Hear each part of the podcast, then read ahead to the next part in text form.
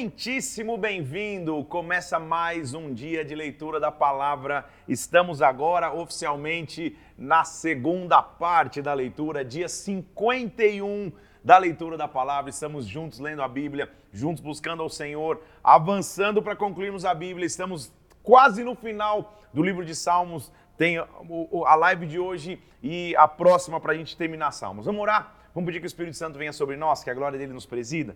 Pai, eu peço em nome do Senhor Jesus Cristo que o Senhor venha, que o Senhor manifeste a sua glória sobre nós, meu Deus, que de forma sobrenatural o Senhor fale conosco aqui, abra o nosso entendimento para que nós possamos ouvir a tua voz, Senhor, e ao escutarmos a tua voz, o Senhor nos direcione, nos alimente, nos instrua, Senhor. Nos coloca nas tuas mãos, eu te peço, Pai, em nome do Senhor Jesus Cristo, meu Deus, em nome do Senhor Jesus.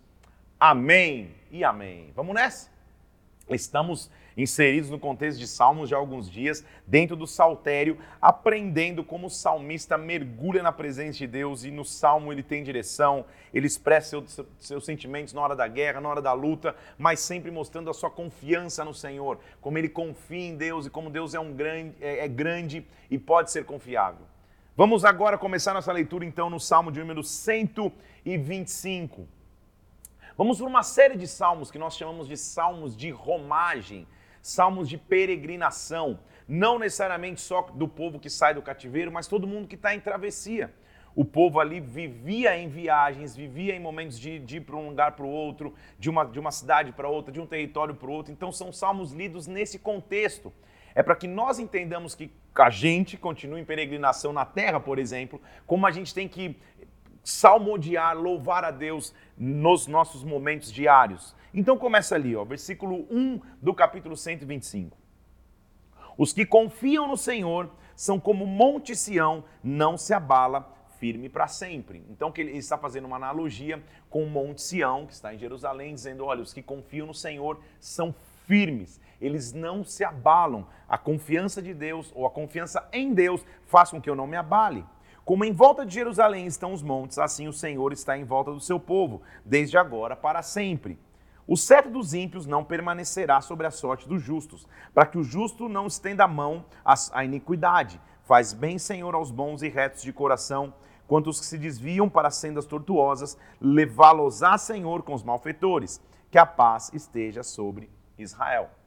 Um curto salmo, mostrando então a confiança que temos que ter e, na verdade, em quem devemos confiar, em quem nós temos que ter confiança. Confiamos em Deus, por isso somos firmes como Monte Sião. É interessante que por muitos salmos ele faz analogias geográficas, porque o povo que leria ou que teria acesso inicialmente a esse salmo é alguém que saberia do que ele estava dizendo. É semelhante a fazer um, um, uma, uma palavra de afirmação, um poema, um salmo, falando com circunstâncias geográficas nossas, presentes na, na atual geração. É o que ele está dizendo agora. Então, associar a confiança ao Monte Sião é uma prova física e visível de que você não pode ser abalado por confiar no Senhor. O Salmo 126 é um dos mais conhecidos e dele, inclusive, já no começo desse nosso momento aqui, sai a nossa frase de hoje. Quando o Senhor restaurou a sorte de Sião, ficamos como aqueles que sonham. Este salmo, historicamente, foi escrito depois dos 70 anos de exílio. Então, nós já estudamos sobre o exílio, sobre o cativeiro. Quando o cativeiro termina, ele está dizendo: O Senhor restaurou a minha sorte e nós ficamos como aqueles que sonham. Nós ficamos como aqueles que sonham. A nossa boca se encheu de riso, na nossa língua se dizia, na, na nossa língua júbilo, e entre as nações se dizia: Grandes coisas fez, tem feito o Senhor por eles. Com efeito, grandes coisas fez o Senhor por nós, por isso estamos alegres. Restaura, Senhor, a nossa sorte, como as torrentes do Negueb, como os locais que no meio do deserto tem água. Frase famosa ali: os que semeiam com lágrimas, com júbilo ceifarão. Quem sai andando e chorando enquanto semeia, voltará com júbilo, trazendo os seus feixes. Frase de hoje: grandes coisas fez o Senhor por nós. Um povo que havia passado o cativeiro, um povo que havia vivido um momento de, de, de, de, roubo, de solidão, de desesperança, de destruição na sua cidade. Um dia eles disseram: Quando o Senhor restaurou a minha sorte, nós ficamos como aqueles que sonham. Eu quero profetizar essa esperança sobre a tua vida, essa esperança sobre a tua casa, sobre o teu ministério, sobre a tua família. Deus vai restaurar a tua sorte, Deus vai restaurar a tua vida. Grandes coisas fez o Senhor por nós. Essa é a nossa frase de hoje. Escreve aí nos comentários, inclusive. Grandes coisas fez o Senhor por nós, grandes coisas fez o Senhor por mim, pela minha vida, pela minha casa, pela minha família. Ele fez grandes coisas. Os que semeiam com lágrimas voltarão com alegria. Mas olha que interessante o versículo 6. Quem vai andando e chorando. Ou seja, o problema não é chorar. O problema é parar no choro. Chora, mas continua andando. Chora, mas não para de avançar. Ele não está condenando ou, reprimindo se você chorar, mas Começou a chorar, continua caminhando, não para de caminhar, porque você vai voltar trazendo seus feixes, ou seja, você vai voltar trazendo o resultado da colheita. Famosésimo salmo também, 127. São salmos curtos hoje aqui, salmos de romagem. Esse é um salmo de Salomão, inclusive. Ele diz assim: Olha, se o Senhor não edificar a casa, em vão trabalham os que edificam. Se o Senhor não guardar a cidade, em vão vigia a sentinela. Ou seja, minha confiança é o Senhor. Se ele não guardar, em vão o sentinela vigia. Inútil será levantar de madrugada, repousar tarde, comer o pão que penosamente você granjeou, trabalhou, porque olha só, aos seus amados ele dá enquanto dormem. Quantas frases a gente já poderia ter, né? Mas mais uma aí. Aos seus amados ele dá enquanto dormem. Então o que ele está querendo dizer? Não tente se esforçar sozinho para cumprir as promessas de Deus sobre a tua vida. Não pense você que sozinho você vai fazer e vai conquistar. O que ele está dizendo? Se o Senhor não guardar, o sentinela está em vão. O sentinela está achando que sozinho ele guarda alguma coisa. É o Senhor quem guarda. Seria inútil levantar cedo trabalhar para comer o pão que você corre atrás, se ele não estivesse contigo, porque aos seus amados ele dá enquanto dormem. O que, que ele quer dizer? Não só do sono físico, mas também do sono físico, mas o que ele quer dizer é que quando eu descanso, quando eu tiro as minhas mãos, quem está dormindo não pode agir, não pode falar, não tem força, não pode agir com as mãos. Quando eu estou descansando nele, então ele concede coisas a mim. Aí olha só o versículo 3, que é importante. Herança do Senhor são os filhos o fruto do ventre, seu galardão, como flechas na mão de um guerreiro, assim os filhos da mocidade. Desde o conceito hebraico, então, nós começamos a ver o filho, o filho dentro de uma família, como representatividade de bênção. Um filho representa bênção para o seu seio familiar. Um filho representa bênção para a sua casa. Na questão prática, o filho representava a continuidade, inclusive, da força laboral, da força de trabalho de uma família. Mas espiritualmente o que ele está dizendo? Um filho é como uma flecha. Na minha mocidade, quando Deus me dá filhos, eu quero lançar os meus filhos para frente. Eu quero que eles possam ir além do que eu, do que eu mesmo fui. Quem enche a casa deles ou, ou, ou a sua aljaba de filhos não será envergonhado quando o inimigo lutar à sua porta. Então você, você que é líder, eu quero te incentivar. Tenha filhos. Não estou falando de maneira biológica só, estou falando de forma espiritual. Claro que os filhos biológicos são bênçãos demais. A gente quer ver os nossos filhos voando e crescendo cada vez mais. Não é só isso, tenha filhos para que eles possam viver coisas maiores do que você mesmo viveu. Encha a sua aljava, você que é um líder, um pastor que está me ouvindo aqui, de flechas. Que flechas são essas? Os filhos ministeriais que Deus vai te dar. Com uma certeza, não é você que faz sozinho. Se ele não edificar a casa, em vão o sentinela vigia. Então a minha confiança é Deus, minha esperança é Deus, meu cuidado é o Senhor, é Ele quem vai cuidar de mim, é Ele quem vai lutar as minhas batalhas, é Ele que vai me conduzir nas minhas guerras. Ele é o Senhor. Encha a tua aljava de flechas. Em outras palavras, ou por outro lado, a minha pergunta a você: você é flecha na mão de quem? Do Senhor, mas quem é o líder que você quer dizer, cara, me impulsiona, me faz avançar, me faz prosseguir? Quem te inspira? Quem que, que, que, ao terminar uma ministração, só ele fala, meu Deus, que inspiração maravilhosa eu tenho por ter um pastor ao meu lado, um líder ao meu lado. Seja flecha também na mão de um arqueiro que vai te lançar para longe. Filhos espirituais são importantes, paternidade espiritual é importante demais. Então, seja flecha na mão de alguém, tenha você flechas na sua aljava. Salmo 128 fala do temor que a gente tem que ter de Deus e a felicidade que vem sobre o lar daquele que tem Deus. Bem-aventurado aquele que teme o Senhor e anda nos seus caminhos. Se você teme ao Senhor, do trabalho das tuas mãos comerás, você vai ser feliz e tudo vai te dar bem. Tua esposa no interior da tua casa vai ser como uma videira frutífera, ou seja, a prosperidade, a frutificação vai chegar sobre a tua casa. Teus filhos como rebentos de uma oliveira à roda da tua mesa. Será abençoado o homem que teme ao Senhor. Que o Senhor te abençoe desde Sião, que veja a prosperidade de Jerusalém, que a paz esteja sobre Israel. Mais uma vez, ele mostrando a nossa confiança em quem tem que estar e a paz como quem tem que estar. Quero, quero, quero te falar um negócio interessante. Voltando aqui, tá? Que eu me lembrei e, e anotei. Versículo 5 do Salmo 126 diz assim, ó. Os que semeiam com lágrimas ceifarão com alegria. A partir de então nós vamos ver, e eu quero te mostrar aqui, como a lágrima é um instrumento de quebrantamento e de batalha que te traz vitória. A Bíblia fala de diversas lágrimas: lágrimas de tristeza, lágrimas de alegria, lágrimas de compaixão, lágrimas de desespero, lágrimas de arrependimento, lágrimas de esforço, lágrimas. Quem derrama lágrimas mexe algo nas regiões celestiais também. É, é, um famoso teólogo disse que lágrimas seriam orações líquidas.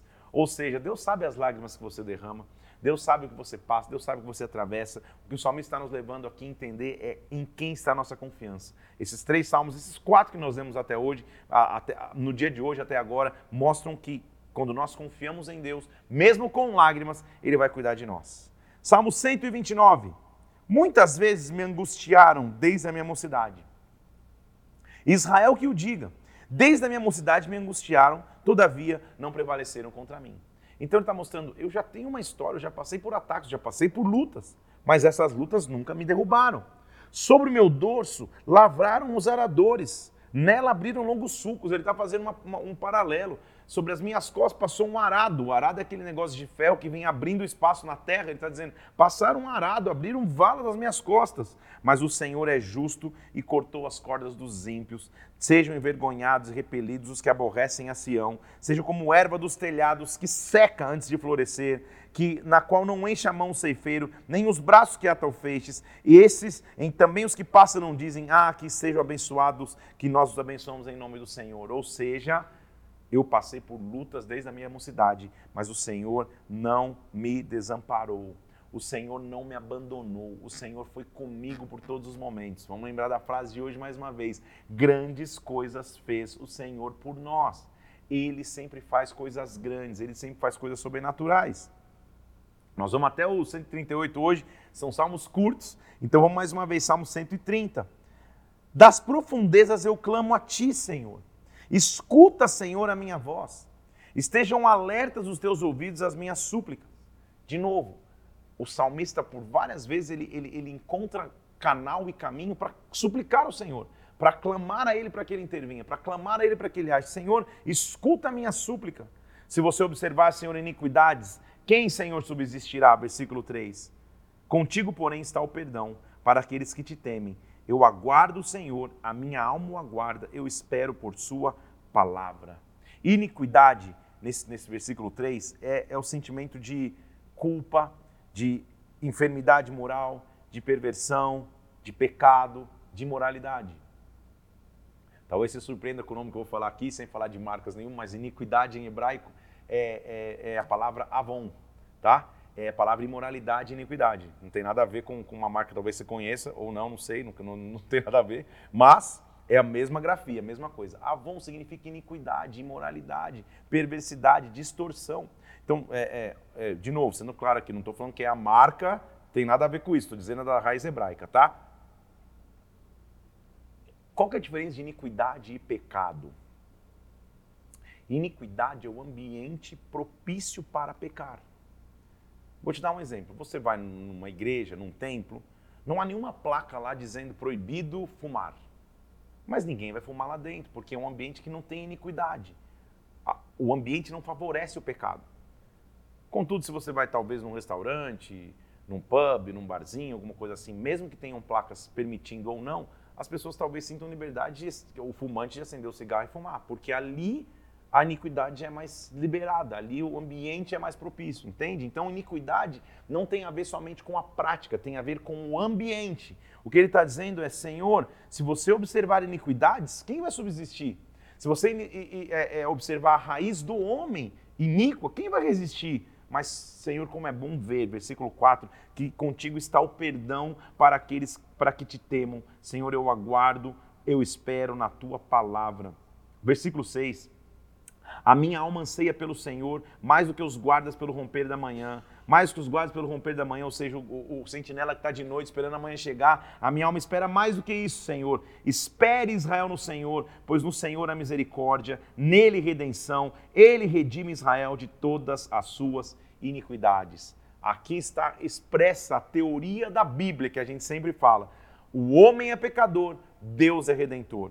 O homem pode ver iniquidades, Deus sempre vai redimir. Que Deus te visite com redenção, que Deus te visite com renovo. De novo, então, iniquidade é distorção, culpa, perversão. Isso é iniquidade aos olhos da Bíblia, é o ambiente onde o pecado se torna mais permitido, por assim dizer. Tudo bem?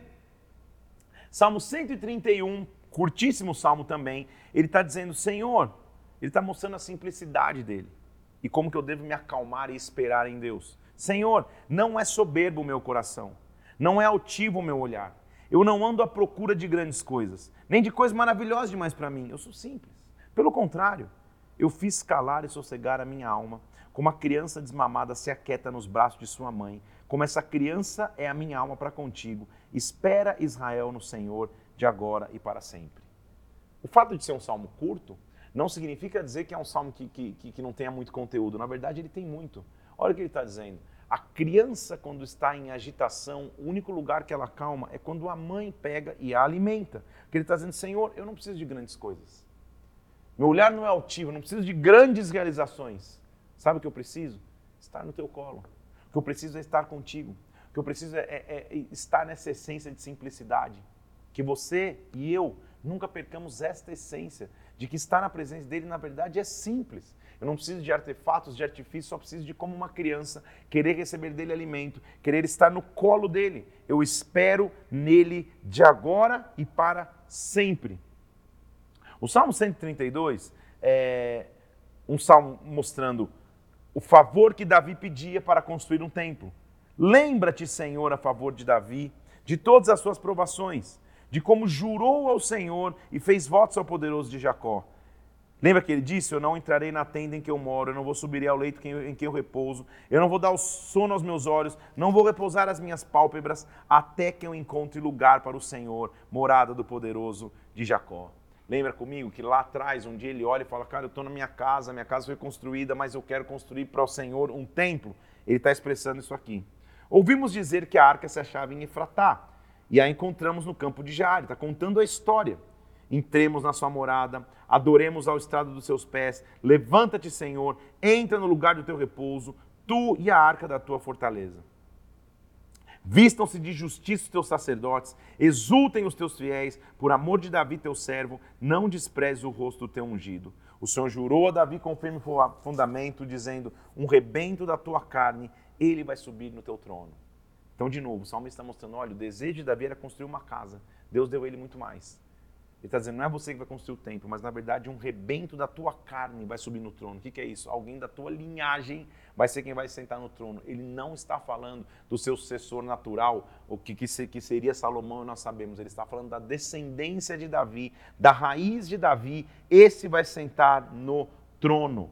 Se os teus filhos guardarem a minha aliança, versículo 12, e o testemunho para lhes ensinar, também os seus filhos se assentarão para sempre no seu trono, porque o Senhor escolheu a Sião, preferiu-a por sua morada, para sempre será o meu lugar de repouso, aqui habitarei, pois o preferir. O que ele está dizendo é: Deus vai ter um local de repouso, esse local é Sião, de lá a glória dele vem sobre a terra. Abençoarei com abundância seu mantimento, vestirei de salvação os seus sacerdotes, e ali, versículo 17: farei brotar a força de Davi, prepararei uma lâmpada para o meu ungido, cobrirei de vexame os seus inimigos, mas sobre ele florescerá a sua coroa. De novo, eu tenho uma esperança redentiva Muitos salmos são messiânicos. O que ele está dizendo é da tua linhagem, Davi, vai vir um descendente. Na tua linhagem vai vir alguém que vai comandar para sempre a humanidade, que vai sentar no trono sem precisar sair. Na tua linhagem. Então, baseado na aliança de Davi, de querer dar ao Senhor uma casa, de querer fazer uma casa ao Senhor, a resposta para Davi é: eu vou ter uma aliança contigo para sempre. Não é aliança num prédio, num templo que você possa me construir. Na verdade, não é nem ele que vai construir. Teu filho vai construir. Lembra, a gente já, já viu isso, que Davi deixou todo o plano, deixou todo o projeto, mas o nome e quem construiu o templo foi Salomão. Não é física a minha presença, minha presença é para sempre, como a tua linhagem, como a descendência de Davi.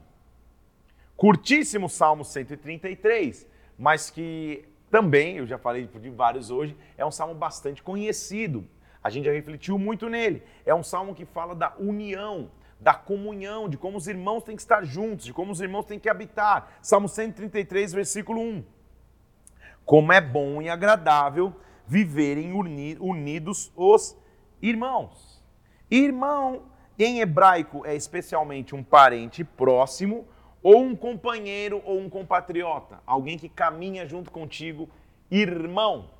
Nós temos o nosso linguajar próprio, né? Nas, no, o, o evangeliquez, por assim dizer, o, o, a, uma linguagem mais cristã. É normal nós chamamos as pessoas próximas de nós nas igrejas, nos ministérios, de irmão. A gente fala, ô irmão, tá tudo bem? Ô irmão, não sei o quê porque não diz respeito ao, ao, elo biológico, mas ao elo espiritual. Então, como é bom e agradável viverem unidos os irmãos.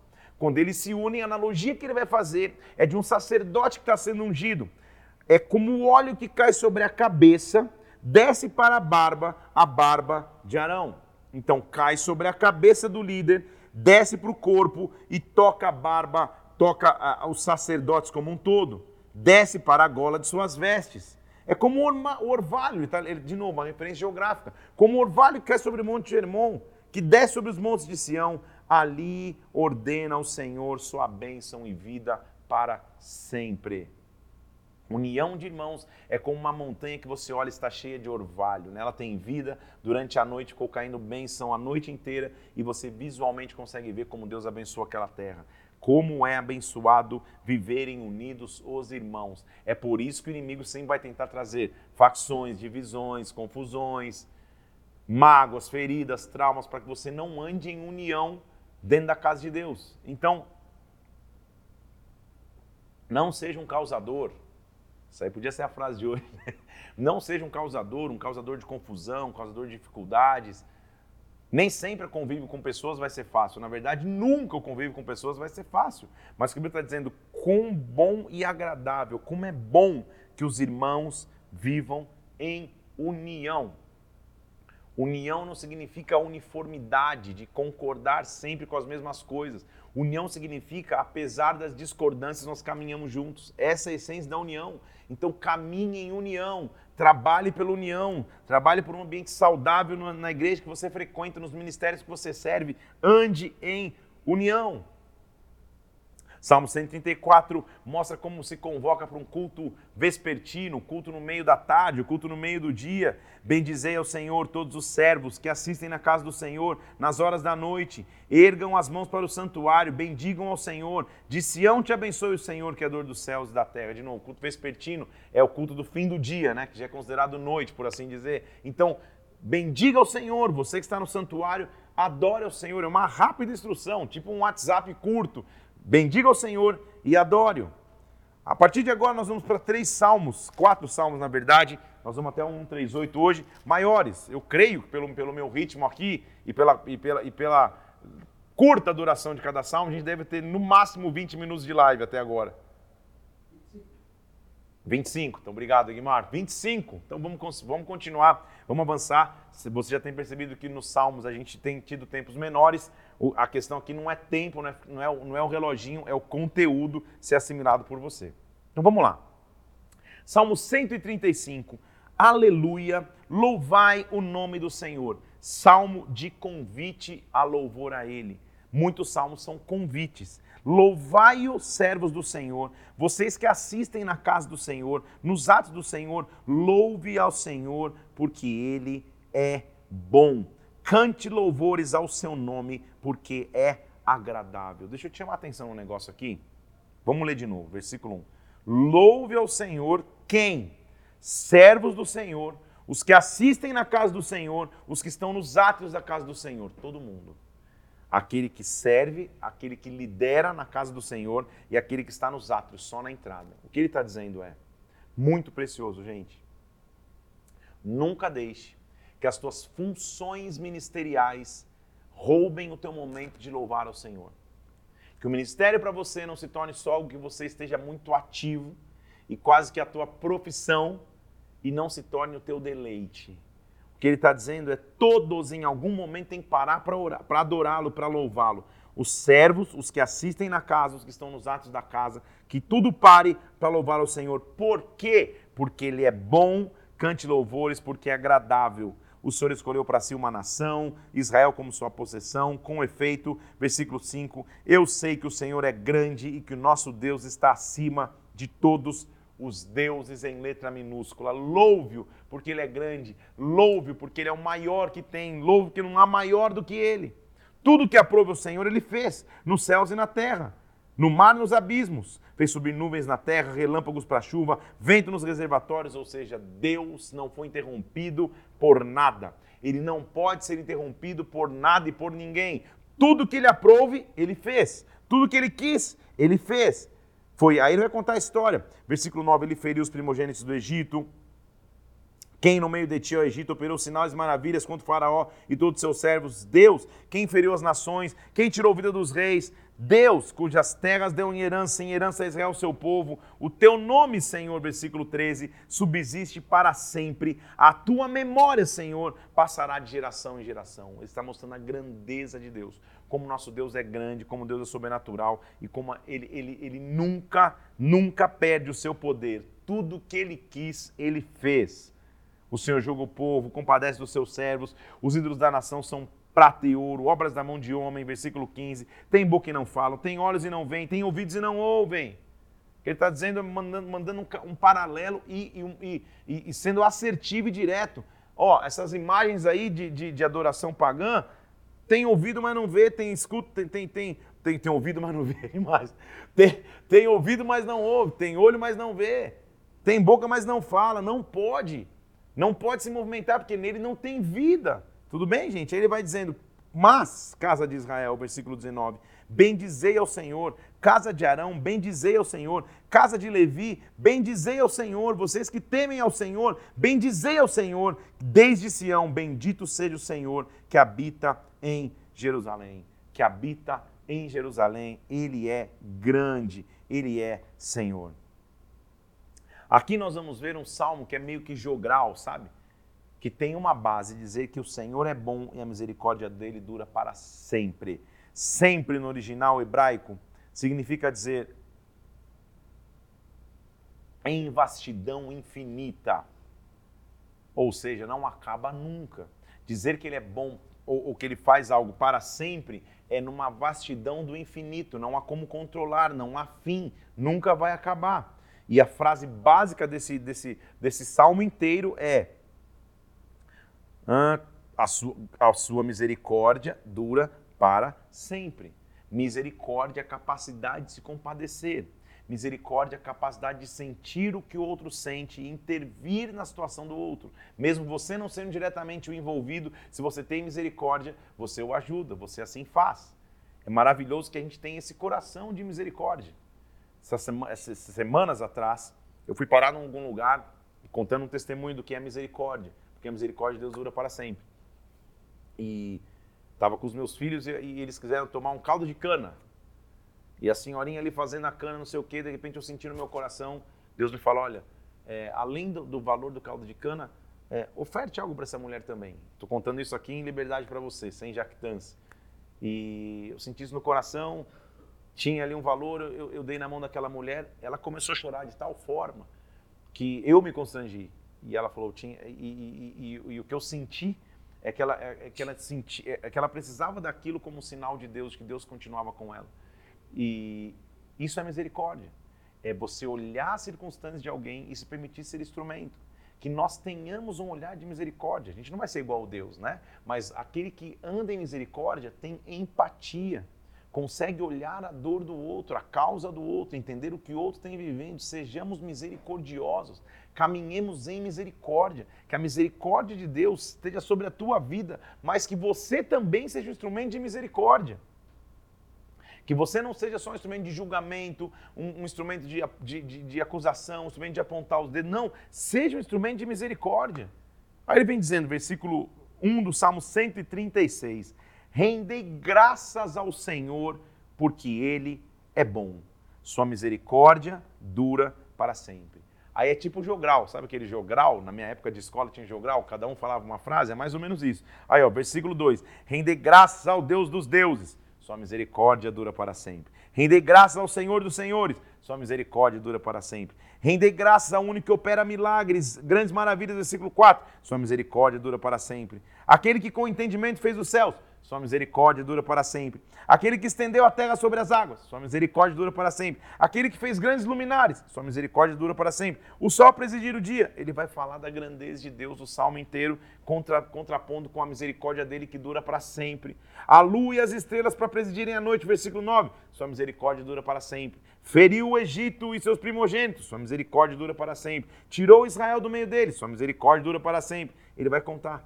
Separou o mar vermelho em duas partes precipitou o carro de Faraó no mar, conduziu o povo pelo deserto, feriu grandes reis, tirou a vida dos reis famosos, nomeia os reis famosos, deu a terra em herança ao seu povo, deu Israel em herança ao seu servo, se lembrou de nós, versículo 23, em nosso abatimento, porque sua misericórdia dura para sempre. Nos libertou dos nossos adversários, sua misericórdia dura para sempre. Deu alimento a toda a carne, versículo 25, sua misericórdia dura para sempre. Ó, oh, versículo 26, Tributai louvores ao Deus dos céus, porque sua misericórdia dura para sempre. Em sumo, o que ele está dizendo? Quando eu paro na minha história, olho para trás, vejo tudo o que aconteceu na minha vida, eu não tenho como negar. Sua misericórdia dura para sempre. O Senhor sempre cuidou de mim. O Senhor sempre se compadeceu de mim. A sua misericórdia durou para sempre. Volta à minha frase de hoje.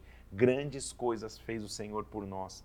Analise a tua vida e veja se você não identifica momentos em que a misericórdia dele durou para sempre. A gente tem o um conceito de misericórdia só quando você erra, você fala, clemência, por favor, Deus não me pune. Isso é uma das vertentes da misericórdia. Misericórdia é muito mais que isso. Misericórdia é você olhar a dor do outro, partilhar dessa dor e resolver essa dor. As misericórdias do Senhor duram para sempre. O Salmo 37 é um salmo dos, dos cativos na Babilônia que inclusive já foi tema de uma pregação minha. Se eu não me engano, essa pregação tem como título Volte a Cantar. Pesquisa aí depois como tarefa de casa no, no YouTube, que está aqui nesse canal já do YouTube, Volte a Cantar. É uma pregação que eu, que eu, que eu baseei parte dela no Salmo 137. Então, eles estão sentados e lembra que o povo de Israel é um povo que canta, é um povo que adora, é um povo que tem cântico novo nos lábios toda hora. Só que por algum motivo a Babilônia se torna tão forte, o cativeiro se torna tão forte, que até o cântico vai embora. Até a esperança de vida vai embora, até a alegria para cantar vai embora. Ele vai dizendo: olha, nas margens dos rios da Babilônia, nós nos assentávamos e chorávamos, lembrando-nos de Sião. Então eles estão lá na, na, sentado, ó, eu sentado na margem do rio, olhando o rio, só lembrando do que foi. E porque eles lembravam do que foi, eles choravam. Ah, como foi bom lá, como era bom aquela estação, como era bom aquele dia, como era bom aquela época, só chorando por aquilo que foi. Nós temos um risco de quando as coisas não estiverem tão perfeitas em nossas vidas, nós ficarmos olhando para trás, olhando por aquilo que foi. Pior ainda, hein, gente, era um povo que cantava. Era um povo que adorava, era um povo que, que celebrava a Deus. A gente viu quantas vezes cânticos surgindo de grandes personagens famosos na, na, na, no Antigo Testamento até então, que cantavam o Senhor, que ofereciam um cântico ao Senhor. Mas olha, eles estão no cativeiro então, estão sentados na frente do rio, chorando e lembrando do que tinha acontecido em Sião. E eles assim, versículo 2: Nos salgueiros que lá havia, pendurávamos as nossas harpas. Então eles chegaram lá, ó, vou pendurar minha harpinha aqui, vou pendurar minha harpa aqui, eu nunca mais vou cantar mesmo, eu nunca mais vou ter alegria mesmo, eu nunca mais vou louvar mesmo, deixa eu pendurar. Sabe o termo pendurar chuteiras? Deixa eu pendurar minha harpa aqui, deixa eu pendurar meu instrumento nas árvores, nunca mais. E além disso, olha o que acontecia, versículo 3: aqueles que nos levaram cativos, os nossos opressores, nos pediam canções. Olha que afronta, dizendo: canta, canta algum dos cânticos de Sião, como se eu quero ver vocês cantarem agora. Cantar quando vocês estavam bem era tranquilo, agora eu quero ver vocês cantarem no cativeiro. Satanás coloca o desânimo no coração deles e ainda afronta, dizendo: Eu quero ver você cantar, eu quero ver você orar, eu quero ver você profetizar. Está pendurado ali na árvore. Como nós vamos entoar um cântico ao Senhor, versículo 4, em terra estranha? Como? O salmista é engraçado porque muitas vezes ele, ele, escreve a pergunta, ele escreve o salmo e ele mesmo já, já oferece a resposta. Ele diz assim: Se eu me esquecer de ti, Jerusalém, que minha mão direita fique ressecada, que a minha língua se apegue ao paladar, ou seja, que eu morra de sede, se eu não me lembrar de ti, se eu não preferir Jerusalém, a minha maior alegria. Então, o que ele está dizendo? A minha forma de, de continuar cantando é não esquecer do que Deus fez por mim, não esquecer que Ele é a minha maior alegria. Ele é a minha maior segurança contra os filhos de Edom. Lembra-te, Senhor, lembra dos inimigos, arrada os seus fundamentos. Filha da Babilônia, você vai ser destruída. Você eh, Feliz aquele que te der pago do mal que você está nos fazendo. Feliz aquele que pegar os teus filhos e esmagá-los contra uma pedra. Ou seja, feliz é daquele que vai exercer justiça. Deus vai cuidar da Babilônia. Meu papel é continuar adorando. É ir lá na árvore, pegar o que estava pendurado e trazer de volta em nome de Jesus. Nossa leitura termina hoje baseado na frase grandes coisas fez o Senhor por nós, mostrando no Salmo 138 como a gente tem que dar graças a Deus pela sua fidelidade. Render-te-ei, render meu Deus, render-te-ei graças, Senhor, de todo o meu coração. Na presença dos poderosos eu vou te cantar louvores. Eu vou me prostrar no seu santo templo e louvarei o teu nome por causa da tua misericórdia, da tua verdade, porque o Senhor magnificou tudo, acima de tudo, o Senhor magnificou o teu nome e a tua palavra. Olha que versículo importante, versículo 3. No dia em que eu clamei, tu me acudiste, alentaste a força da minha alma, render-te-ão graça, Senhor, os reis da terra. Cantarão os caminhos do Senhor, pois grande é a glória do Senhor. Grandes coisas ele fez por nós, nós vamos te exaltar. Versículo 6: O Senhor é excelso, contudo atenta para os humildes, os soberbos eles os conhecem de longe. Se eu ando em minha tribulação, o Senhor me refaz a vida, o Senhor me renova. O que de mim me concerne, ou seja, o que diz respeito a mim, eu vou levar a bom termo a tua misericórdia, porque a tua misericórdia, Senhor, dura para sempre. O que diz respeito a mim, eu não vou esmorecer, eu não vou paralisar. Nós vimos muitos curtos salmos hoje que nos mostram uma essência: em quem eu confio, quem é minha confiança, quem é a minha esperança, em quem eu devo depositar a minha fé, naquele que faz grandes coisas por nós, naquele que não e jamais para, naquele que no clamor resolveu, interviu e aquele que eu posso dizer, a sua misericórdia dura para sempre. Eu sei que a gente está num tempo mais curto hoje aqui, porque são curtos salmos, eu quero te incentivar a fazer três coisas, perdão, quatro coisas então. Primeiro, usa esse tempinho para reestudar, dá uma olhada nos salmos que a gente está vendo até então, porque amanhã é, é, é, a última de salmos, a gente já vai entrar inclusive em provérbios. Além disso, curte e compartilha esse, esse conteúdo. Vai lá, para um pouco agora, baixa os comentários aí, clica ali no, no, no, no like agora, vou te esperar. Vamos ver esse número de likes crescendo agora aí. Agora. Clica lá. Isso, clica no like, porque quanto mais likes esse vídeo tem, mais o conteúdo chega às pessoas. Vai no post do Instagram agora, no meu Instagram, PR Felipe Parente ou Parenteflix. Vai lá, tá? Grandes coisas fez o Senhor por nós. Vai ter uma arte, comenta. Louva o Senhor. Fala, tem outras tantas frases, a gente ouviu aqui, sua misericórdia dura para sempre, os que vão chorando voltam com alegria. Comenta alguma coisa ali no Instagram PR, Felipe Parente, Parenteflix. Escuta também esse conteúdo no Spotify para a gente poder crescer nessa plataforma também mais pessoas terem acesso à palavra de Deus por áudio. Amanhã nós vamos terminar o livro de Salmo no, livro, no, no, dia 52. Vamos começar amanhã no 139. Vamos terminar, vamos até entrar um pouquinho em Provérbios, entendendo que maravilhoso livro é esse também. Grandes coisas fez o Senhor por nós. Ele nunca decepciona, Ele nunca abandona. Deus sempre vai cuidar de cada detalhe da minha vida. Deus vai cuidar da minha história. Deus vai cuidar da tua história. Que Deus te abençoe em nome do Senhor Jesus Cristo. Fica firme na presença de Deus. Até amanhã. Tamo junto novamente em nome de Jesus.